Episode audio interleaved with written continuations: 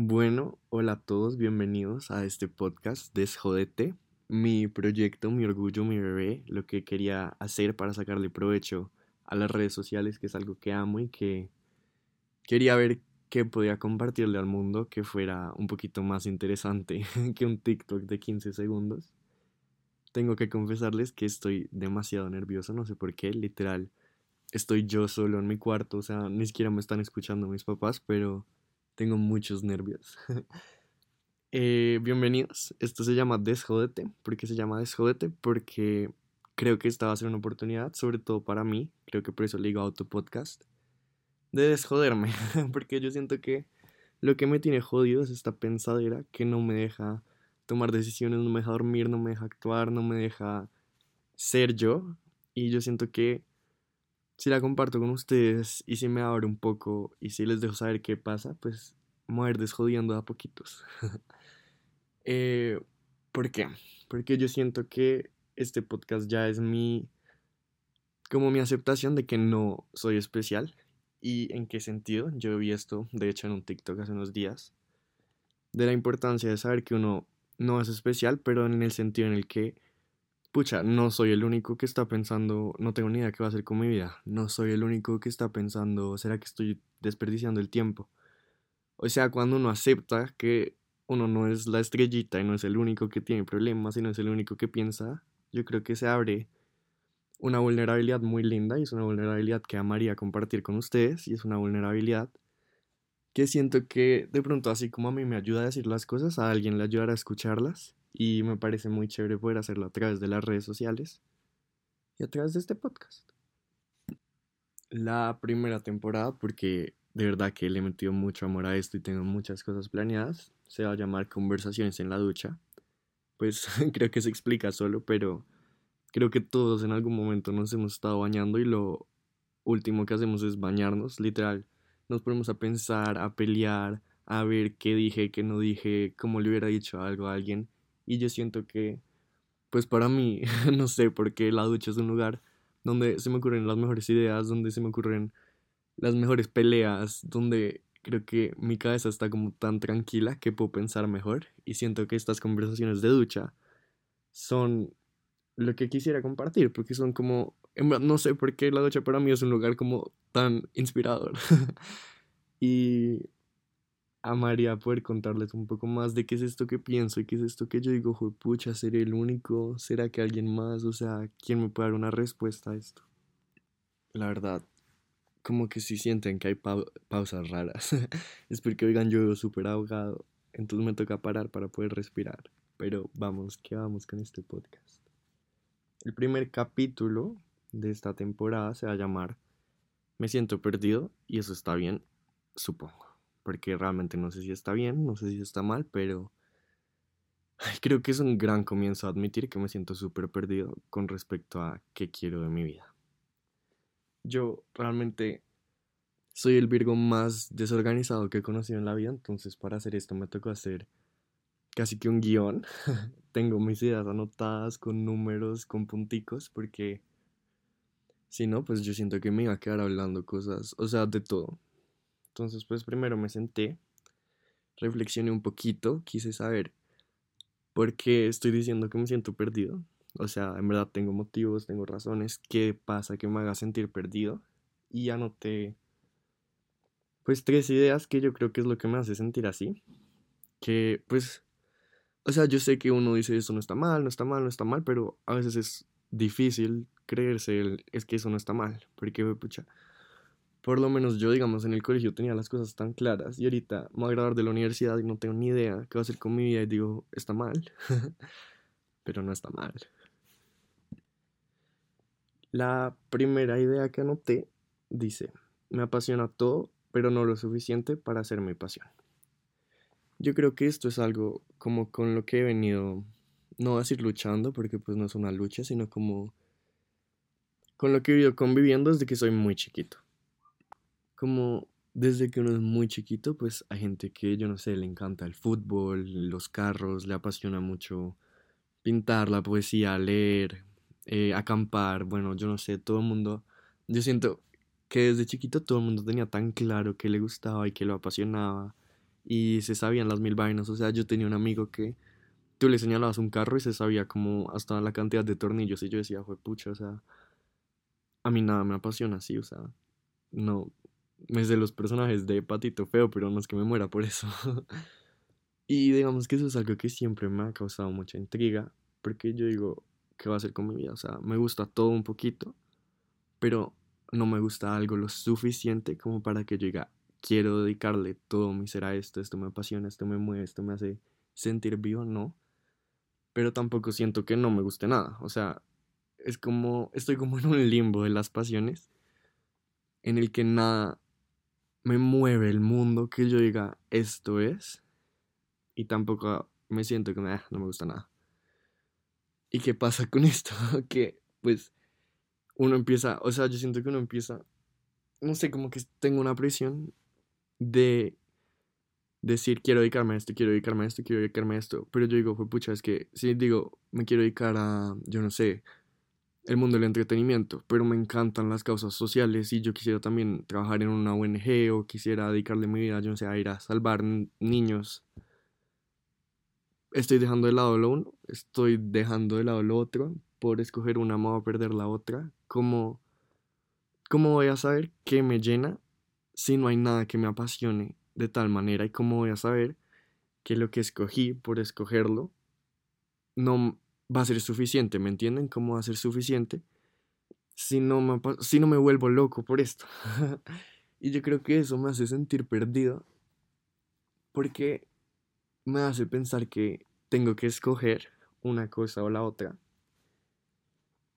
Y que no es cierto. Yo, pues, o sea, a pesar de que me hace sentir perdido, sé que no tengo que escoger una cosa en la otra. Tengo mil ejemplos en mi vida de personas que han hecho muchas cosas diferentes. Mi mamá ha trabajado en la industria de las flores, de la construcción, ahorita está en la tecnología, o sea, sé que la vida es muy larga, pero en este momento que siento que tengo que tomar tantas decisiones, esta presión de a qué quiero dedicarle mi ser, a qué quiero darle mi tiempo, a qué quiero darle mi amor, me tiene mal. o sea, me tiene mal, me tiene mal. No, no sabría. Si ustedes me preguntan en este momento, dime un hobby, no tengo ni idea. dime qué te apasiona. Casi siempre digo cómo estar con mi familia amigos, pero de estar con mi familia amigos no va a vivir. Entonces, es difícil. Y yo creo que parte de eso, o sea, tiene, tiene solución porque sé que no tengo que escoger. Pero a la vez uno quisiera decir como, pucha, ¿por qué no estaré enamorado de la jardinería? y me dedico a la jardinería y es lo que más me hace feliz y estoy seguro que la jardinería me va a hacer feliz. Pero no, o sea, se los juro que yo sí todo me gusta la moda, el entretenimiento, eh, el servicio social, el diseño, salvar animales, yo no sé, me encanta todo un poquito, entonces no sé a qué quiero dedicarle mi vida y eso me pone mal. como que me da mucha ansiedad saber que qué tal que me equivoque, o sea, qué tal que lo que escogí no sea lo que en verdad me apasiona y sea súper vacío y me siento superficial y luego ya no haya vuelta atrás, no, mucha presión, como que no. Y como este pequeño mini colapso me lleva a mi segundo punto y es que siento que hay mucha presión, mucha presión de mi parte, mucha presión externa y digamos que, pues, primero que todo, yo sé que la presión externa no viene de ningún lugar de maldad. O sea, nadie me está diciendo, decide, eres un bruto, escoger, estás perdiendo tu tiempo, ¿cómo no te vas a escoger? Sino que sé que viene como de muchos lugares de amor, de curiosidad, de querer saber qué va a hacer con mi vida, qué va a pasar, em, qué va a hacer Danielito. Pero, digamos, estoy a punto de graduarme de la universidad. Me graduó en diciembre. Y cuando uno está en el colegio le pasa que por ahí en 11 o algo así, ya no le dicen a uno ni cómo estás, sino qué vas a estudiar, a qué universidad vas a entrar, ya escogiste. Y uno es como, Dios mío, no sé, déjenme en paz, prepárense, porque graduarse de la universidad es 10 mil veces peor. O sea, todas las personas con las que he tenido una conversación este año me han preguntado, ¿y qué vas a hacer? ¿Ya decidiste? ¿Te vas a quedar? ¿Qué quieres trabajar? No sé, oigan, no sé, son preguntas que yo no me hago, no me las hagan ustedes. Yo sé que uno tiene que prepararse sé que uno tiene que planear y sé que uno tiene que, pues obviamente, organizar su vida, pero en este momento voy con lo que venga y voy con el ritmo y obviamente me sigo, tengo mis responsabilidades, las estoy cumpliendo, estoy dando lo mejor de mí en mi día a día. pero no tengo ni idea. O sea, cada vez que me preguntan, mi mundo colapsa un poquito, no tengo ni idea. Me encanta oír las opiniones de la gente. Como que cero de que yo sea de esas personas que esto es mi vida, no me digas qué hacer, no. O sea, me encanta que la gente me diga como, creo que te ven esto, creo que te ven tal, creo que te... Pero no me pidan una respuesta. como que realmente en este momento no la tengo y no, no tengo afán de tenerla. Pero su presión me estresa. ¿Por qué? Porque yo ahí en el lugar obviamente soy todo, no, la verdad no sé, estoy pensando, me gusta esto, esto, pero luego llego a mi casa y soy todo, pucha, otra persona que va a pensar como este man no tiene ni idea de qué hace con su vida, qué voy a hacer, tengo que saber una respuesta, qué, qué va a planear, y no, o sea. Y uno termina por esa presión decidiendo cosas que no son verdad, y yo creo que me pasó mucho antes de graduarme del colegio, porque humildemente, a mí en el colegio me va muy bien en las notas, en las materias, como que en todo me va muy bien. Y yo decía como, no sé qué estudiar, entonces había profesores que decían como, no, si no estudias ingeniería estás perdiendo tu tiempo. O cuando les decía que me interesaba comunicación, me decían, no, ¿cómo te vas a ir en comunicación? Yo no sé qué, tú tan pilo. Yo decía, pucha, pero esto es lo que me gusta. ¿Será que si estoy perdiendo mi tiempo en comunicación? ¿Qué voy a hacer? Yo debía ser médico. Entonces empezaba a dar respuestas como para creérmela, pero que no eran verdad. O sea, yo antes de graduarme del colegio, yo creo que en 11 dije que iba a estudiar arquitectura, medicina, cirugía pediátrica, derecho, psicología, relaciones internacionales, o sea, dije todas las carreras, porque persona que me preguntaba, persona que sembraba como una duda en mí. Y yo sé que la gente no lo hace malo, porque no creo que nadie se levante un día y diga, jaja, le va a preguntar a Londi cómo que va a estudiar y lo va a confundir. No, no creo que nadie haga eso realmente. Pero igual como que el solo hecho de que exista la pregunta ya hay una presión, porque siento que existen expectativas que, que deberían ser expectativas mías y de nadie más. Y eso es algo difícil de entender y yo creo que ahí mismo se me vino a la cabeza otra vez el tema de uno no es tan especial. como así mismo como no creo que nadie se levante queriendo confundirme, no creo que nadie se levante pensando qué va a hacer para ganarse un Nobel. Y yo creo que metiéndome eso en la cabeza se me quita un poco la presión, pero igual es duro. es duro responder no sé. O sea, es como que me ha costado trabajo entender que responder no sé está bien, pero siento que con cada no sé decepciono a las personas un poquito. Y no, no debería ser así. O sea, yo no creo que nadie se sienta decepcionado, sobre todo porque las personas que me preguntan son adultas y yo creo que los adultos más que nadie saben que uno a veces en la vida no tienen ni idea y punto. y está bien. También esta parte de la presión, viendo mi lística que escribí, eh, es que veo gente que la tiene tan clara que yo digo, qué miedo, o sea, ¿por qué no soy yo? O sea, hay gente que dice, estudio, me caso, yo no sé qué, o sea, tienen un plan de vida tan específico que me da terror, porque yo no soy así, o sea, yo no puedo, yo no puedo planear. Además, sobre todo, no sé si a alguien más le pasa esto, pero yo tenía muchos planes antes de la pandemia. Llegó la pandemia, todo se fue a la basura y yo digo, en ese momento como que ya se me está pasando. Porque fue un problema de motivación muy grande, pero yo decía, ¿para qué voy a planear cosas? O sea, no voy a perder mi tiempo, yo no me voy a volver a desilusionar. Yo qué voy a saber si esta pandemia va a durar un año, siete, diez, o sea, yo no quiero saber nada de nada, lo que sea que va a pasar, pasa y ya no quiero planear nada.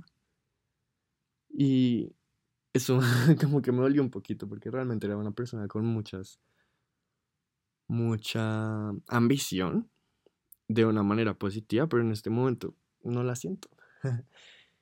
y convencerme de que eso está bien ha sido muy difícil. Porque es bueno ser ambicioso, pero no siempre se puede. Y yo no tengo por qué darme tan duro con eso. Y si yo no sé, Felipe sabe qué va a hacer con su vida, lo tiene clarísimo y sabe que se quiere graduar y luego hacer un máster y luego irse a tal sitio y volver y casarse, lo máximo, o sea, la verga. Pero yo no, yo no sé, no tengo ni idea. Y eso también tiene que estar bien, porque yo no puedo vivir mi vida comparándome a los otros y comparándome como que la decisión de Felipe no necesariamente es la correcta, ¿me entienden? O sea, ¿quién dijo que eso era lo perfecto, lo bien, lo tal? No, o sea, si uno se pone a compararse y escoger cuál estilo de vida es el que es, se va a enloquecer. Porque pues todos somos diferentes finalmente. O sea, puede que no seamos especiales, pero todos somos diferentes. Me tocó tomarme una pausa porque estaba como poniéndome un poquito sensible, se me estaban aguando los ojos. Pero digamos que eso es lo que me gusta más de esto, es como la gracia de por qué estoy haciendo esto, porque me gusta, me gusta reflexionar, me gusta decir las cosas en voz alta, me gusta pensar. O sea, creo que ya nos hemos dado cuenta en estos 15 minutos que he cambiado de mentalidad como 80 veces.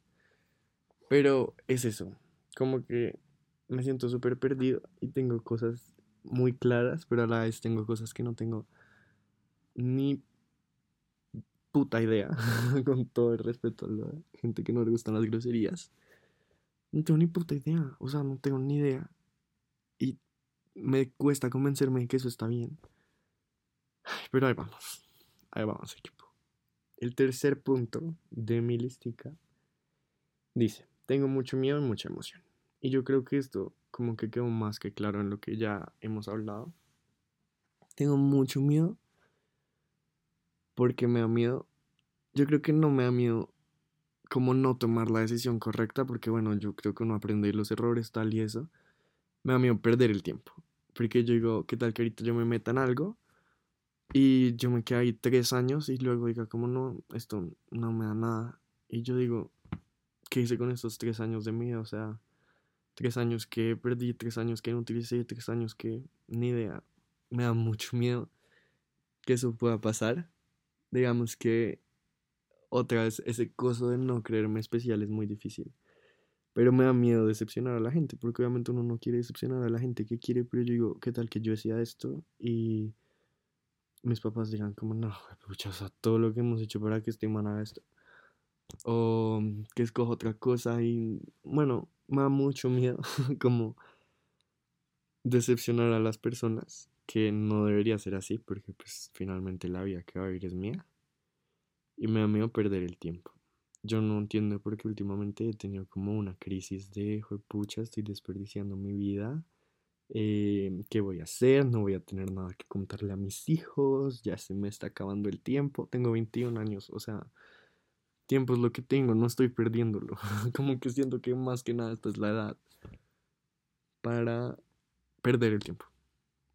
Y no creo que sea perder el tiempo porque es como descubrirse y no siento que en descubrirse uno pierda el tiempo, pero es muy difícil convencerse de eso. Por los otros dos puntos que dije antes, porque ya hay mucha gente muy segura de lo que quiere hacer con su vida y cada vez que yo digo no sé, yo digo, pucha, estoy perdiendo la carrera que ni existe. Entonces, es un enredo mental que me jode, me jode mucho mentalmente. También, obviamente, cada vez que yo digo, me voy a graduar, qué miedo, ahí mismo me corrijo y digo, no mentiras, qué miedo, no, qué emoción. eh, ¿Por qué? Porque siento que las palabras tienen mucho poder. Y si yo me la paso diciendo que tengo miedo de las decisiones que va a tomar, ay, no, pues, o sea, no siento que las cosas vayan a salir muy bien. Pero tengo emoción porque todos estos son cambios que se vienen. Tengo mucha emoción de saber qué es un Daniel que ya no le van a dar notas, qué es un Daniel que va a tener que vivir por fuera del sistema académico, que es un Daniel que ahora sí tiene que trabajar. Pues yo ya he trabajado, pero ahora trabajar, trabajar, como ahora sí me toca mantenerme. Me da mucha emoción conocer a esta persona nueva, saber quién va a ser, cómo va a lidiar con su vida, pero me da mucho miedo al mismo tiempo. Entonces son dos emociones que a uno lo ponen a pensar mucho lo dejan despierto, lo joden, le hacen cambiar su mentalidad, pero son dos emociones que vienen porque el cambio importa y sí, yo siento que siento miedo y emoción porque lo que va a pasar me importa, porque si yo dijera, nada, me gradúo y busco un trabajo y ya X, no sentiría nada, pero tengo mucha emoción de saber qué va a pasar con mi vida y eso a la vez da mucho miedo. Y ahora, como para cerrar el tema, yo siento que he dicho tantas cosas, creo que esto no... Voy a tener que hacer un guion más específico para la próxima vez. Pero digamos que me gusta. Me gusta toda la conversación que he tenido conmigo mismo. Porque vamos a hablar solo y esto prácticamente es hablar solo. Pero voy a cerrar hablando de por qué creo que toda esta ansiedad que acaban de ver está bien. Primero, como lo acabo de decir, porque tengo emoción. Porque siento que no voy por la vida en piloto automático, porque siento que tengo muchas ganas de saber qué va a pasar, tengo muchas, no expectativas, sino quiero, quiero, quiero saber quién va a ser esta persona nueva. Y eso me alegra mucho porque yo siento que si a mis 21 años vivo la vida como, ah, bueno, me gradué, trabajo, mm, chévere, no la estoy viviendo. O sea, prefiero mil veces tener este miedo, estas dudas, esta crisis, que estar por ahí como sin sentir nada, lo que les digo, en modo avión. Entonces siento que está bien, este me siento perdido porque me siento. Y si yo no estuviera sintiendo algo por mi vida, estaría muy preocupado. Pero el sentir sobre mis decisiones, sobre mi vida, sobre lo que quiero hacer, me, me da alegría, me da, me da emoción. Creo que es un poco redundante, pero me parece muy chévere que uno tenga tanta como emoción por lo que va a hacer de la vida. La segunda, porque siento que estoy siendo crítico. Y al ser crítico siento que estoy dándole mucho valor como a lo que estoy viviendo. O sea, creo que tiene mucho que ver, que ver con el primer punto realmente. no siento que sean tan diferentes, pero el hecho de que me sienta a pensar y diga qué voy a hacer, qué voy a hacer, quiero esto, quiero esto, no quiero esto con mi vida, yo no sé qué, y eso me hace sentir perdido, pues solo me hace sentir un poco feliz de que es eso, le estoy dando valor a mí, le estoy dando valor a mi tiempo, le estoy dando valor a las decisiones que tomo, al camino que quiero seguir. Y estoy pensándolo, porque lo que les digo, si yo hubiera tenido una vida predeterminada o si no me emocionaran estas decisiones que va a tomar, estaría muy triste. Pero el solo hecho de que yo en la ducha me ponga a hablar conmigo mismo sobre qué voy a hacer con mi vida, ya me, me pone feliz porque digo, me importa. Y si me importa, está perfecto. Y por último, yo creo que todo esto está bien porque por más de que tenga todas estas dudas, miedos y emociones, no estoy dejando mi de lado, no me estoy echando a perder, no me estoy echando como al vacío, como que este miedo no me está deteniendo de vivir, como que sigo viviendo, sigo viviendo y lo sigo haciendo un día a la vez, que creo que para mí en este momento de mi vida y sin tener tan claro qué quiero hacer, está perfecto.